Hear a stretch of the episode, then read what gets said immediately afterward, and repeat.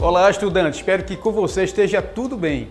O podcast de hoje traz para você as ações sustentáveis para o desenvolvimento organizacional.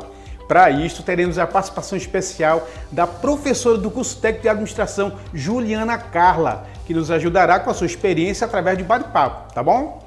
Mas antes de eu continuar, eu peço a você, estudante ou não da rede pública de ensino de Pernambuco, que acompanhe o Instagram do ETPAC, EAD ETPAC, tá certo? E se inscreve lá no canal do YouTube para ter acesso a mais materiais.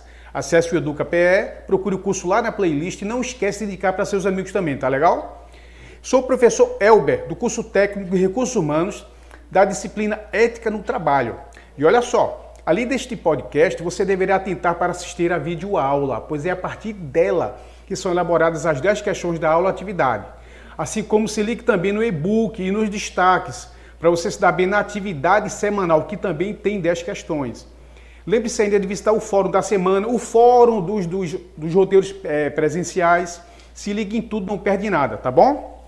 Bom, e agora como eu prometi, bora conversar agora com a professora Juliana. Olá, Juliana. Eu e os estudantes da ETEPAC estamos muito felizes pela sua contribuição no aprendizado de um assunto sempre atual. Seja bem-vinda e o nosso já muito obrigado. Tudo bem, Elmer. Obrigada pelas boas-vindas. Gostaria, inclusive, de agradecer pelo convite. É sempre uma honra compartilhar conhecimento com os estudantes da nossa rede de ensino. Juliana, para começar, você poderia explicar como a ética está relacionada com as práticas sustentáveis nas empresas? Sim, com certeza. Olha, não tem como falarmos de ética sem considerarmos o desenvolvimento sustentável. E aí você pode perguntar, tá, mas o que é o desenvolvimento sustentável? Ele é um modelo de desenvolvimento no qual busca se suprir as necessidades da geração atual, sem comprometer a capacidade de atender as necessidades das gerações futuras. Então, é uma forma de desenvolvimento que não esgota os recursos para o futuro. E eu acredito que a partir do momento que se tem um olhar de desenvolvimento empresarial voltado para o bem-estar de todos, não exclusivamente para o bem-estar da empresa, já se nota o respeito a princípios éticos. Maravilha. Responde o seguinte, então, para nosso estudante: em que se baseia esse desenvolvimento sustentável? Então, o desenvolvimento sustentável ele leva em consideração o tripé da sustentabilidade.